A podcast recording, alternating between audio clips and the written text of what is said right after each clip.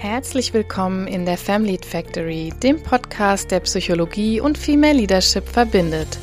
Mein Name ist Silke Rouge, ich bin Psychotherapeutin und Coach und ich möchte dir helfen, dich selbst besser zu verstehen, damit du mit einer guten Lebensqualität in Führung gehen kannst.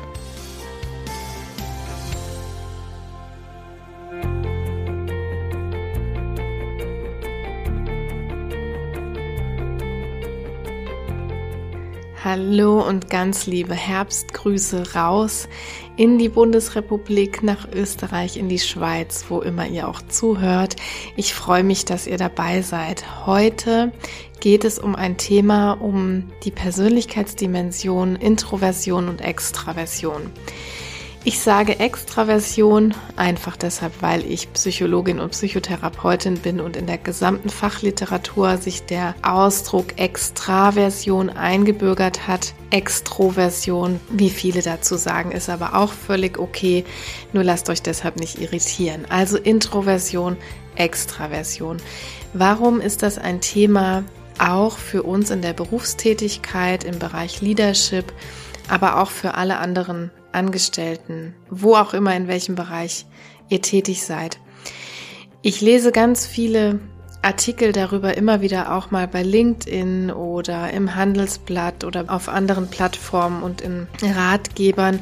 Und leider muss ich feststellen, dass es da nicht immer ganz sachlich oder schrägstrich nicht immer ganz korrekt zugeht in der Beschreibung dieser Persönlichkeitsdimension und auch in den Implikationen, also in all dem, was daraus zu Schlussfolgern ist für unsere Arbeitstätigkeit, aber letztlich auch für unsere Privatleben. Deshalb habe ich es heute mal mitgebracht als Thema für den Podcast und vielleicht seid ihr ja auch daran interessiert, wenn ihr vielleicht Mitarbeitende habt, die besonders extra oder introvertiert sind. Vielleicht geht es aber auch um euch selbst, denn jede von uns bringt natürlich eine gewisse Persönlichkeit mit und wir werden gleich noch hören, wie dieses Merkmal so verteilt ist. Aber im Arbeitskontext kann diese Persönlichkeitsdimension immer wieder wichtig werden, weil es da natürlich insbesondere um die Interaktion, um den Austausch geht, immer wieder um den Kontakt mit Menschen geht, um die Übernahme von Aufgaben und so weiter und so weiter. Also unsere Persönlichkeit nehmen wir überall hin mit und außerdem trägt sie sich natürlich auch in alles, was wir so tun. Ja, vielleicht zu Beginn eine kleine Begriffsklärung. Was ist das überhaupt genau? Introversion und Extraversion. Also extravertiert bedeutet so etwas wie nach außen schauend oder nach außen orientiert zu sein und Introversion eben entsprechend nach innen orientiert zu sein. Jetzt kann man sich fragen, was tun die denn jetzt da im Außen oder im Innen? Das bedeutet, dass Menschen sich im Innen oder eben im Außen inspirieren lassen, dort Kraft finden und vor allem auch dort Energie finden. Und die, also diejenigen, die intro oder extravertiert sind, finden dort auch gewisse Belohnungsreize. Da gehe ich nachher noch mal näher drauf ein. Also ganz wichtig ist so die erste Take-Home-Message, dass Introvertierte nicht schüchtern sind. Das wird ganz, ganz oft verwechselt und ich lese es leider auch in vielen Artikeln oder Kommentaren noch, dass jemand ja sehr in sich gekehrt und introvertiert und schüchtern sei. Das wird fast immer so in einem Atemzug genannt, ist aber psychologisch gesehen überhaupt nicht dasselbe. Schüchterne Menschen, die haben eher ja so ein bisschen Furcht und Unwohlsein im Kontakt mit anderen. Also jede Interaktion ist irgendwie auch angstbehaftet. Und das muss bei introvertierten Personen auf keinen Fall so sein. Man kann introvertiert und schüchtern gleichzeitig sein, aber es ist in keinem Fall die gleiche Dimension oder die gleiche Eigenschaft. Also gut ist, wenn man sich merkt, die einen ziehen ihre Energie aus dem Inneren, aus sich selbst, das sind die Introvertierten, oder eben an, die anderen aus dem Außen, aus anderen Personen, das sind die Extravertierten. Wenn es also um die Energiezufuhr geht, dann ahnen wir schon, dass das natürlich auch fürs Arbeitsleben wichtig ist, wie ich eben schon gesagt habe. So eine zweite Message ist, diese Persönlichkeitsdimension, die übrigens in der Psychologie zu den sogenannten Big Five gehört, also den fünf Persönlichkeitsfaktoren, in denen sich Leute prinzipiell unterscheiden. Diese Extraversion, die ist zu einem riesengroßen Anteil genetisch bedingt. Insofern bitte Abstand nehmen, das irgendwie trainieren zu wollen sehr viele Menschen, das muss man wirklich gleich zu Anfang dazu sagen, liegen irgendwo in der Mitte. Also wir können uns eine Dimension vorstellen von meinetwegen äh, linker Pol total introvertiert und nach innen orientiert, rechter Pol total extravertiert, total nach außen orientiert. Und diese Reinformen, also die Extreme, sind aber extrem selten. Das heißt, alle Menschen liegen auf dieser Dimension irgendwo und ganz, ganz viele eben im Mittelmaß, manche eher oben, eher unten. Und das Ganze kann aber auch intraindividuell mal wechseln. Das heißt, es gibt Gebiete oder Tage, an denen man sich extravertierter fühlt und wieder Tage, wo man sich introvertierter fühlt. Aber generell kann man schon mit Inventaren ganz gut messen und das ist auch ein relativ stabiles Persönlichkeitsmerkmal. Nur eben gibt's diese Reihenformen sehr selten. Ich kenne das zum Beispiel von mir selbst, dass es immer mal wieder Momente der Extraversion gibt, obwohl ich selber sonst sehr, sehr introvertiert bin. Also der Fakt, dass das alles genetisch bedingt ist, legt es vielleicht schon nahe, weil die Gene von Extraversion und Introversion unterschiedlich wirken, sieht es auch in unseren Hirnen, also in den Hirnen von beiden Persönlichkeitsvarianten ein bisschen unterschiedlich aus. Die Extravertierten, die werden eher durch den Sympathikus, also den Aktivierungsnerv bestimmt.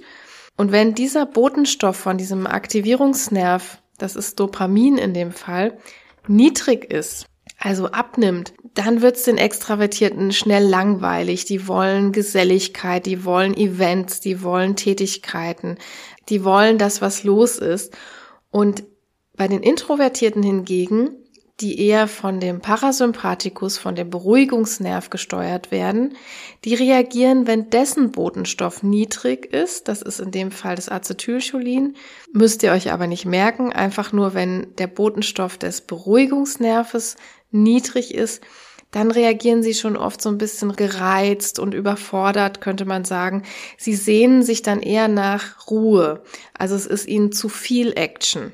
Ne, da kann man so ein bisschen die unterschiedliche Wirkweise beziehungsweise die unterschiedliche Präferenz von beiden Personengruppen sehen. Also nimmt der Botenstoff bei den Extravertierten ab, dann suchen sie eher die Geselligkeit, die Action, die Reize Nimmt der Botenstoff bei den Introvertierten ab, dann fühlen sie sich eher überfordert, suchen eher die Ruhe, suchen eher den Rückzug.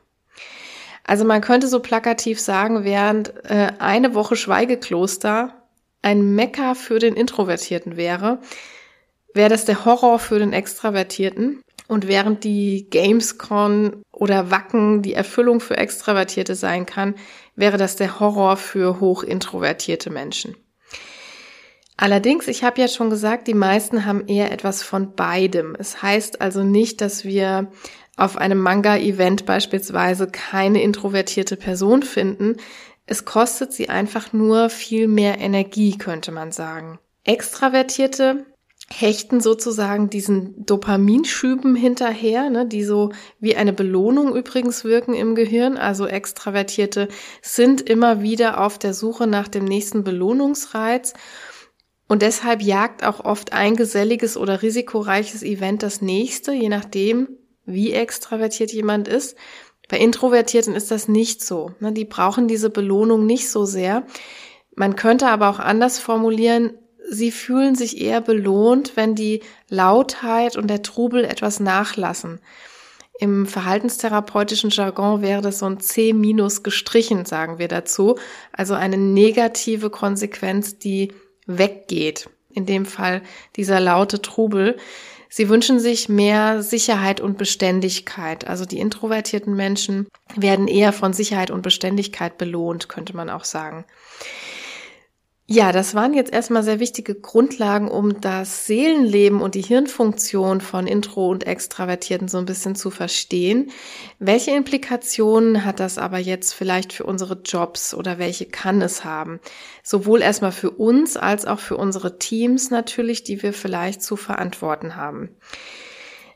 Zuallererst ist mir ganz, ganz wichtig, die arbeiten beide gleich gut. Aber sie arbeiten und funktionieren anders. Also immer bezogen auf die Intro- und Extravertierten. Ich denke, das ist klar geworden.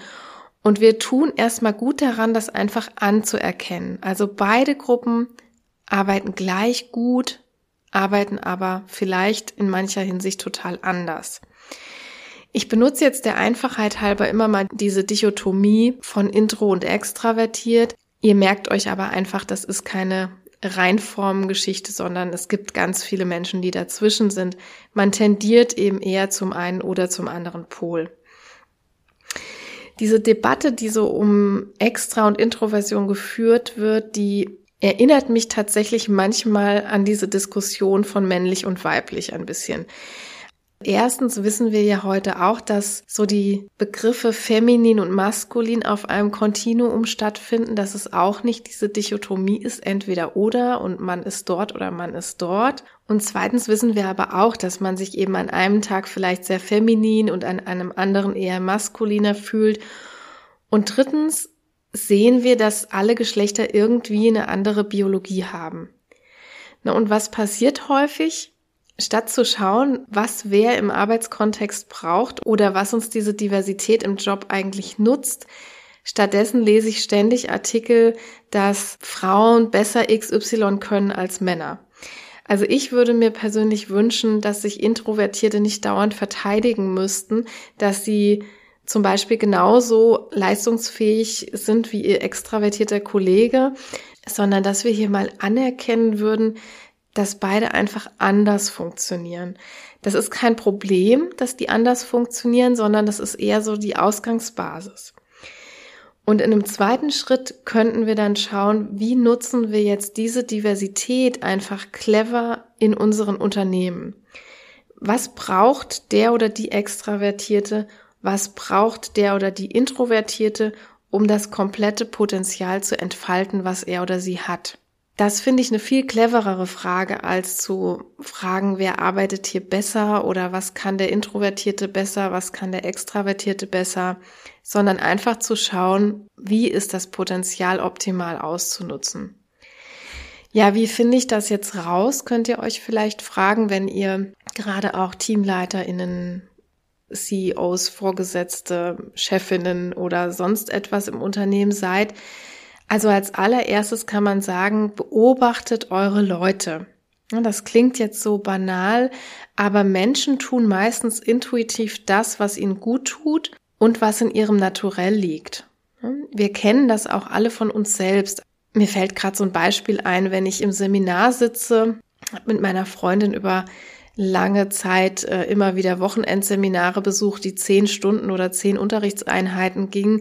Dann saßen wir da und als das Seminar dann zu Ende war, dann hatten wir beide einen totalen Drang, uns einfach bewegen zu müssen, weil man den ganzen Tag auf diesen Seminarstühlen gesessen hatte. Und so ähnlich kann man sich das mit Intro und Extraversion auch vorstellen. Das, was in unserem Naturell liegt, das machen wir intuitiv und indem man mal so ein bisschen beobachtet, wie jemand zum Beispiel arbeitet, ja, auch wie bewegt sich jemand in großen Runden, wo setzt er sich vielleicht hin, wenn eine Ansammlung zum Frühstück im Teamraum ist oder ähnliches. Das ist mal so das allererste, was man tun kann, da ein bisschen offene Antennen zu bekommen für das Thema. Und Zweitens würde ich dann immer sagen, schreitet doch mal zum Äußersten und fragt die Menschen einfach danach, ne, mit so einem kleinen Augenzwinkern. Man kann das natürlich auch systematisch mit Inventaren erfassen. Da gibt's die verschiedensten Persönlichkeitsinventare mittlerweile. Viele bieten so etwas für die Big Five. Die sind auch alle sehr gut evaluiert, aber das sind natürlich zum Teil auch riesen Sammelsurien, riesen Itempools, die sehr, sehr lange dauern und wirklich vieles dort abtesten, was man vielleicht auch gar nicht braucht. Eine ganz nette Überarbeitung oder eine ganz nette Item-Kollektion gibt's tatsächlich in den Büchern von Stefanie Stahl. Die werden ja sehr viele kennen von ihrem äh, Bestseller Das Kind in dir muss Heimat finden. Dort gibt es auch Bücher, die nennen sich so Bin ich eben.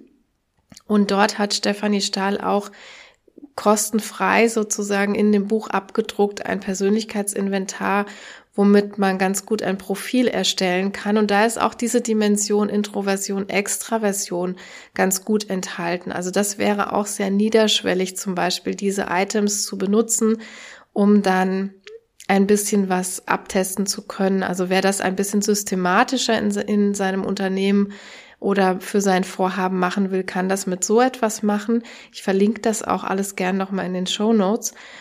Aber man kann auch einfach vieles im Gespräch erfahren, wenn man darauf eingeht. So Beispiel-Items für Introversion, Extraversion sind übrigens, also ich nenne jetzt einfach mal ein Beispiel von vielen. Wenn ich mit einer Gruppe von Freunden verreise, dann kann ich hier ankreuzen A, dann kann ich diese ständig um mich haben oder B, dann brauche ich zwischendurch immer etwas Zeit für mich allein. Das wäre so ein klassisches Intro-Extra-Item. Da kann man sich dann für eine Antwortalternative entscheiden und dann bekommt es je nachdem einen Punkt auf der Skala oder eben nicht. Und bei diesen Inventaren ist natürlich ganz schön, dass ich einen Score bekomme und so gleich erkenne, wo auf der Dimension befinde ich mich denn. Ich gelte dann nicht sofort als entweder oder, sondern man kann ein bisschen schauen, ist es einfach hoch oder niedrig oder mittelmäßig ausgeprägt. Ja, und so bei diesen Grundlagen, die ich euch jetzt mitgegeben habe, da kann man jetzt ein paar Dinge aus diesem Wissen ziehen, das gerade so vermittelt wurde. Wenn ich jetzt also ins Unternehmen schaue und wir wollen uns mal Gedanken darüber machen, was können wir mit diesem Wissen jetzt eigentlich anfangen und wie können wir dort Dinge konstruktiv gestalten, beziehungsweise wie können wir gut in Interaktion mit beiden Persönlichkeitsdimensionen kommen, wie können wir es jemandem leichter machen, wie können wir es aber auch selber vielleicht leichter haben, wenn wir auf dieser Dimension eher extravertiert oder vielleicht eher introvertiert sind. Da gibt es so ein paar Ableitungen, die ich mitgebracht habe fürs Berufsleben und chronologisch als erstes kommt ja immer das Einstellungsinterview. Hier muss man sagen, dass Introvertierte vielleicht eher Probleme bekommen mit diesen Einstellungsinterviews. Warum? Weil diese Personen etwaig Probleme haben, in Anführungsstrichen dick aufzutragen. Also introvertierte Personen erzählen nicht so gerne über ihre eigene Persönlichkeit. Die sind etwas zurückhaltender, was das angeht. Das muss im Übrigen nicht für alle Themen gelten. Aber hier auch wieder der Hinweis, der oder die Introvertierte kann sehr wohl Blickkontakt halten und er oder sie hat keine Angst vor diesem Interaktionskontakt. Also es geht hier nicht um Schüchternheit, sondern eben um diese introvertierte Persönlichkeit. Und bereits hier kann man zum Beispiel schon fragen, welche Arbeitsumgebung jemand präferiert. Das kann später nochmal relevant werden, und ein guter Tipp für EntscheiderInnen oder für RecruiterInnen ist es hier auch, die introvertierten Personen, wenn man merkt, jemand ist da so ein bisschen nach innen orientiert, die kann man eher nach äh, fachlichen Kompetenzen zum Beispiel fragen oder nach fachlichen Inhalten. Sie sind dann zum Teil sogar sehr redselig und können ganz gut darüber erzählen, nur wenn es so um ihre eigene Person, um Gefühle beispielsweise geht, dann sind sie eher zurückhaltend. Also das kann man sich vielleicht so als Punkt mal ganz gut mitnehmen. Ja, und dann geht's im Unternehmen so ein bisschen weiter. Wenn ich dann jemanden eingestellt habe, dann geht's so in die Onboarding-Phase. Und hier wäre es eben wichtig, eine gute Balance zu finden zwischen Herzlichkeit und Distanz, sage ich mal. Bei Introvertierten nicht böse sein, dass die ein bisschen Zeit brauchen. Also die sind einfach erstmal länger damit beschäftigt, diese Reize, die da sind, zu verarbeiten, viele neue Reize zu verarbeiten, ganz viele neue Bekanntschaften zu machen und die werden mir nicht gleich am Anfang ihre persönlichen Dinge aufs Brot schmieren. Und das führt manchmal dazu, dass KontaktpartnerInnen von Introvertierten so leicht äh, ja beleidigt sind oder sich abgewiesen fühlen. Manchmal kann das sogar ein bisschen arrogant wirken, was aber mitnichten der Fall ist, sondern sie brauchen einfach diese Zeit. Bei Extravertierten wiederum da sollte ich mich hüten, das nicht vorzuverurteilen, weil sie zum Beispiel schnell sehr offen sind, weil sie manchmal ein bisschen polterig oder impulsiv rüberkommen können, wenn sie einem ins Wort fallen. Das hat oft damit zu tun, dass sie wirklich so alles erfahren wollen, dass sie die Infos schnell aufsaugen wollen, dass das alles ganz ja belohnend ist, was sie da an neuen Input bekommen und manchmal ist es einfach so diese Überschwänglichkeit, also da wirklich sich ein bisschen vor der Vorverurteilung ähm, hüten. Und das sind aber Menschen, mit denen man meistens sehr schnell sehr warm werden kann, die sehr schnell auch was über sich privat und persönlich erzählen, die am Frühstückstisch sich gleich einschalten und so weiter, während die Introvertierten da eher nochmal in der Beobachterperspektive bleiben.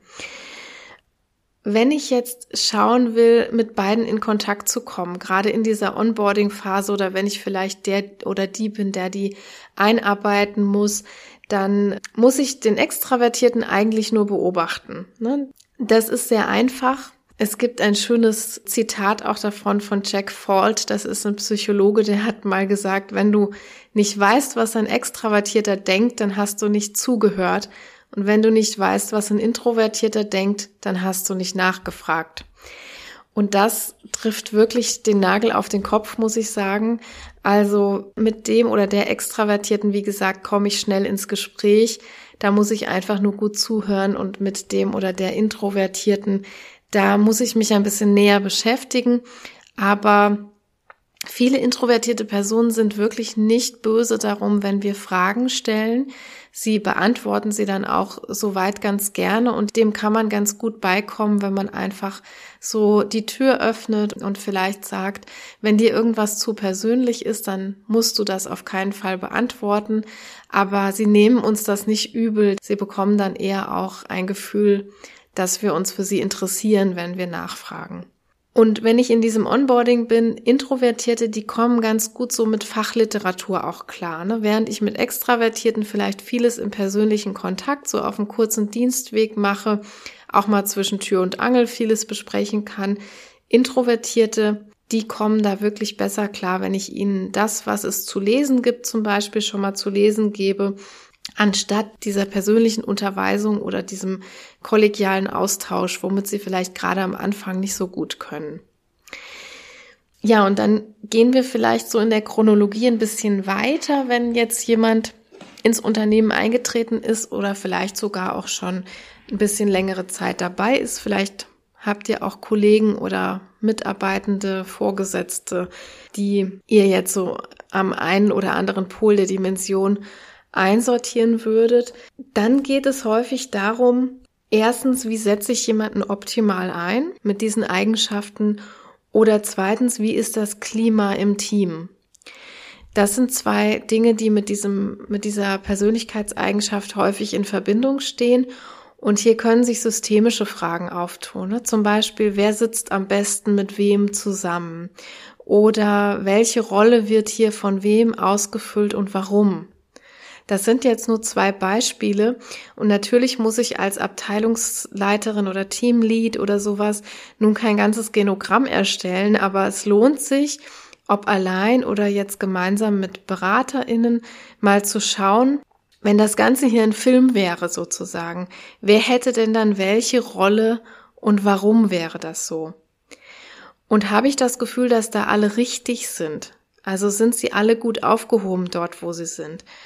Passt der Text zur Rolle sozusagen oder kommt jemand Introvertiertes gar nicht zum Sprechen beispielsweise? Dominiert jemand Extravertiertes das ganze Geschehen oder zwinge ich da eventuell jemanden in eine sehr exponierte Lage, die ihm oder ihr überhaupt nicht liegt? Das sind solche systemischen, teamkulturellen Fragen, die ich mir dann stellen kann als Führungskraft.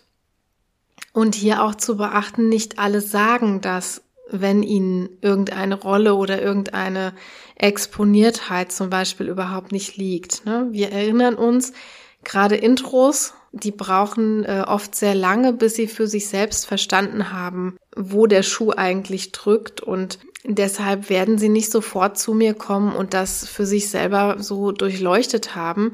Es lohnt sich deshalb eine ganz gute Beobachterperspektive auch da, was das eigene Team betrifft, einzunehmen.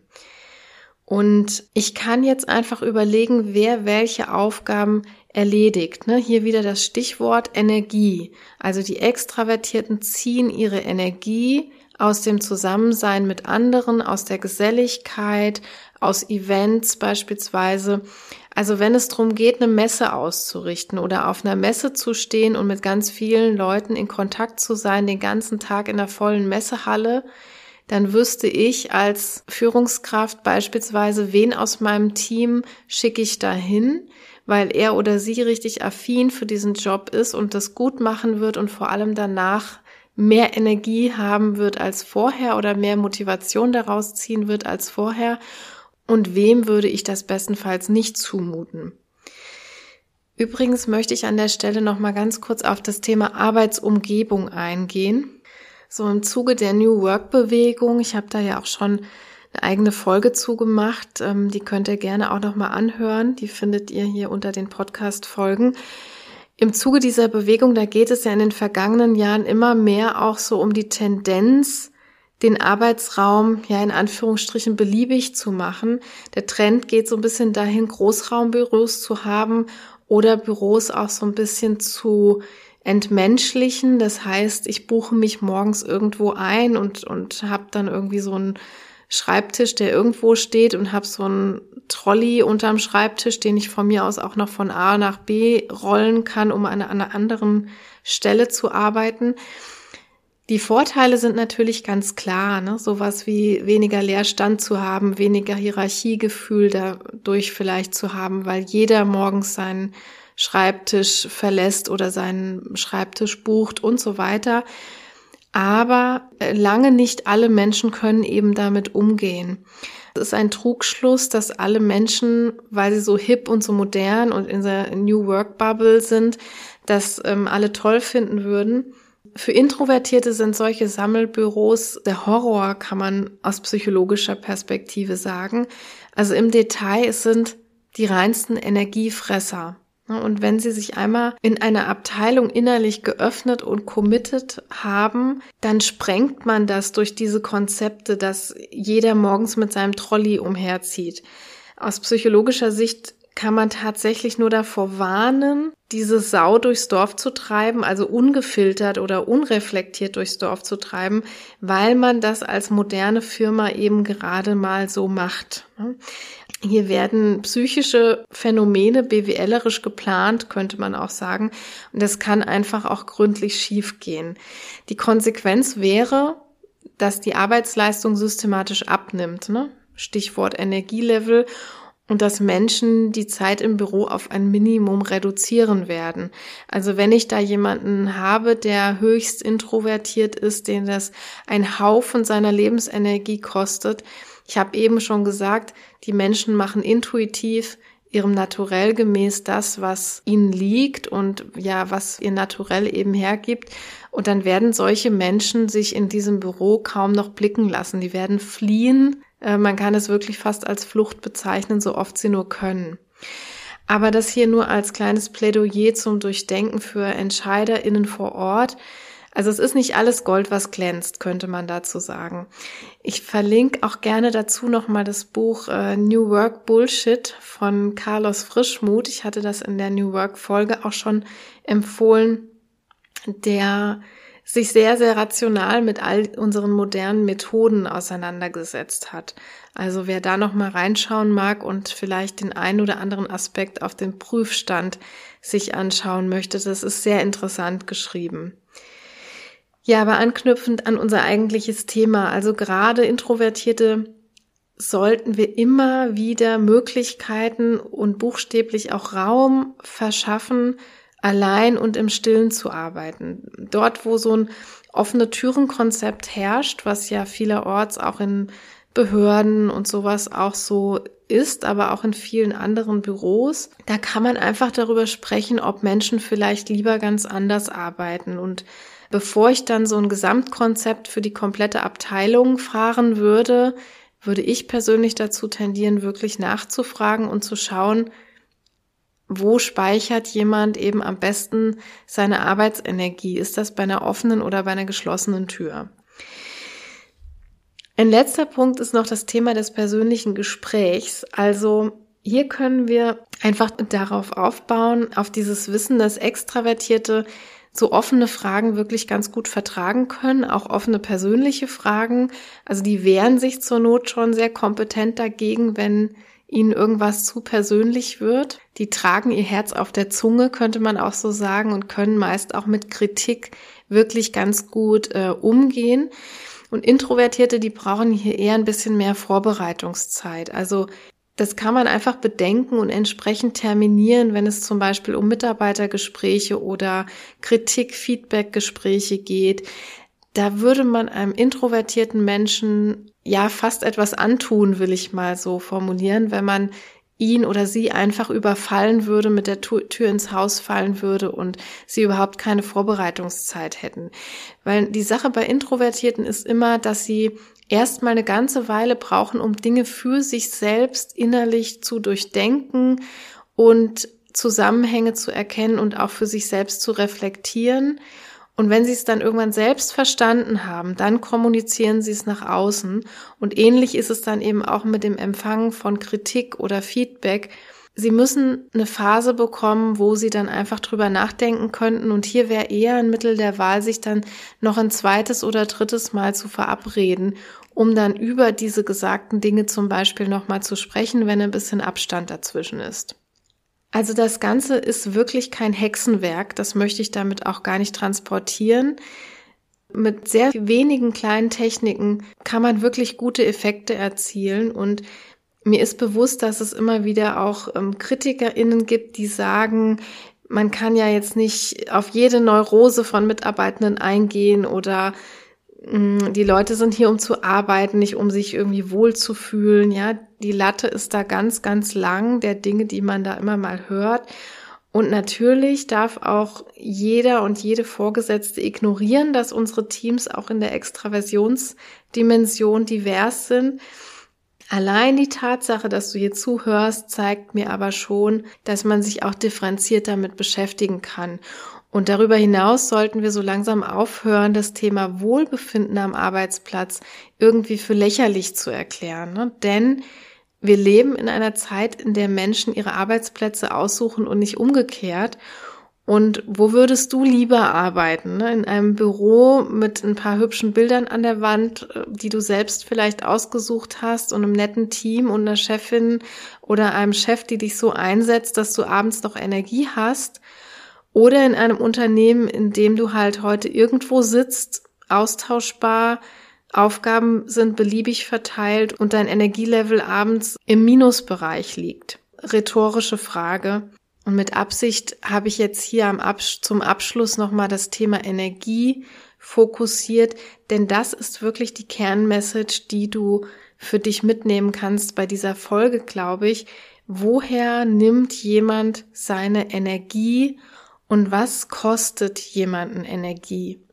Das ist letztlich der bestimmende Faktor, ob sich jemand als extra oder introvertiert bezeichnet. Und mit dieser Kernfrage können wir dann auch als Führungskräfte umgehen, indem wir jemanden danach einsetzen, was ihm oder ihr Energie schenkt oder was ihn oder sie auch Energie kostet.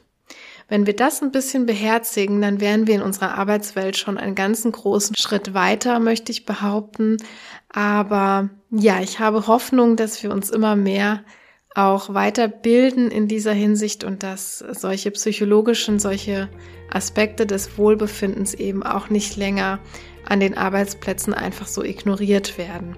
Wir tun uns zumindest gut daran und ich möchte mal meinen, dass wir teamkulturell, aber sogar irgendwo auch in der Effizienz, in der monetären Hinsicht davon deutlich profitieren, wenn wir das tun. Ja, es freut mich, dass du zugehört hast und würde mich natürlich auch freuen, wenn du dir was mitnehmen konntest aus dieser heute ja doch eher sehr psychologischen Folge. Ja, wenn du Feedback hast oder wenn du noch Nachfragen hast, wenn du vielleicht auch Themenwünsche hast, dann kannst du gerne mit mir in Kontakt treten über die sozialen Medien. Alle Kontaktdaten findest du in den Show Notes oder über meine Homepage www.famlead-factory.com. Da kannst du mir auf jeden Fall auch eine E-Mail drüber schreiben über den Kontaktbutton. Und wenn du die Zeit erübrigst, dann freue ich mich, wie gesagt, immer ganz, ganz sehr, wenn ihr in eurer Podcast-App bei Apple Podcasts, bei Spotify, bei Google, wo auch immer ihr hört, den Podcast noch schnell bewertet oder rezensiert. Das hilft sehr, ihn einfach noch bekannter und auffindbarer zu machen. Habt eine wunderschöne Restwoche in diesem wunderschönen bunten Herbst. Geht raus an die Sonne und ja, ich bin gespannt, was ihr so mit diesem Podcast macht und ob ihr jetzt mit ein bisschen anderen Augen und Ohren vielleicht in eure Abteilung zurückgeht. Macht's gut, bis nächste Woche. Tschüss.